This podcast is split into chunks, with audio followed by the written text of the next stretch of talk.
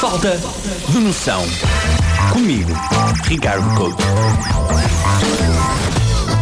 Ontem ouvi um daqueles gurus do bem-estar dizer uma frase inacreditável, que é todos nós somos o melhor do mundo em alguma coisa. Hã? Para, já, espera aí. Não sei se foi um, um guru. Estava todo vestido de branco, portanto era um guru, era um cantor pimba. Nu- nu- Ah, nunca sei. Nu, tem ou era o que- Prof Jam. Nu- Nunca sei, nunca sei, nunca sei é que Tem é. que ver a imagem para te ajudar a decifrar. Mas pronto, é- é- esta frase ficou-me na cabeça. Somos todos o melhor do mundo em alguma coisa. Pá, eu sei.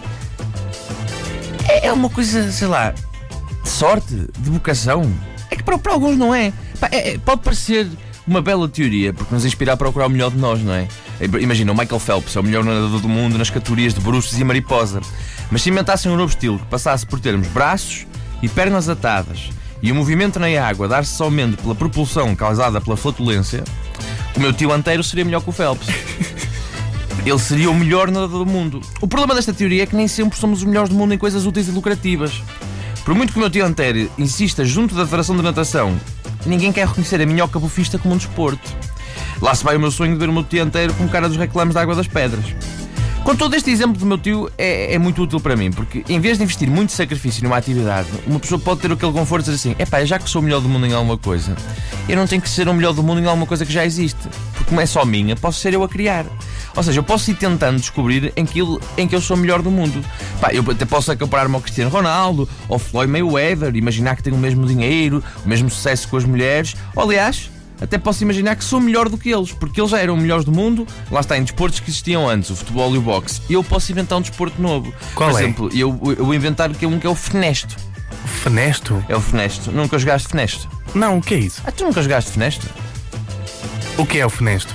Epá, eu, eu sou o inventor e melhor jogador do mundo de fenesto, que é um desporto inventado por mim próprio e que consiste em marcar golos de livre direto do meu sofá com uma bola de pano enquanto ligo em anónimo para convencer algumas pessoas que o canto alentejano é um bocado paro.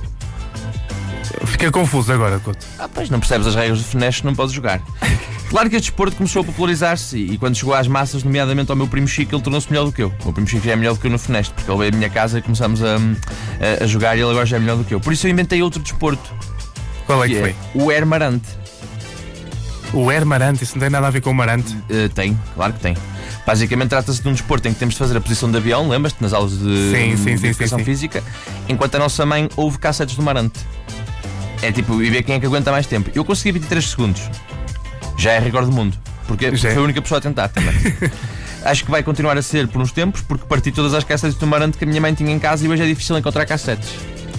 Mas eu acho que se fosse a, Estou a a tentar, uma estou a tentar feira. saltar, estás a perceber? Estou a tentar a saltar. uma feira vintage, eu acho que consegues umas cassetes do Marante. Ah pá, já ando a pensar nos próximos desafios e acho que posso ser o melhor do mundo na retórica. Bim, bim, bim, bim. O que é isso? É um desafio linguístico que consiste em convencer a minha mãe que foi o meu primo Chico a partir das eh, cassetes do Marante. A ver se me tento safar. Ok. Isto, isto serve só para expor uma coisa que é estas frases dos gurus do bem-estar, dos cantos e castros desta vida, dos Gustavo Santos desta vida, são um bocado vagas e estúpidas. Eu estava a falar com Pedro Chagas Freitas sobre isso. Estou a brincar. Prometo. Falta de noção. Falta de noção. Comigo, Ricardo Couto.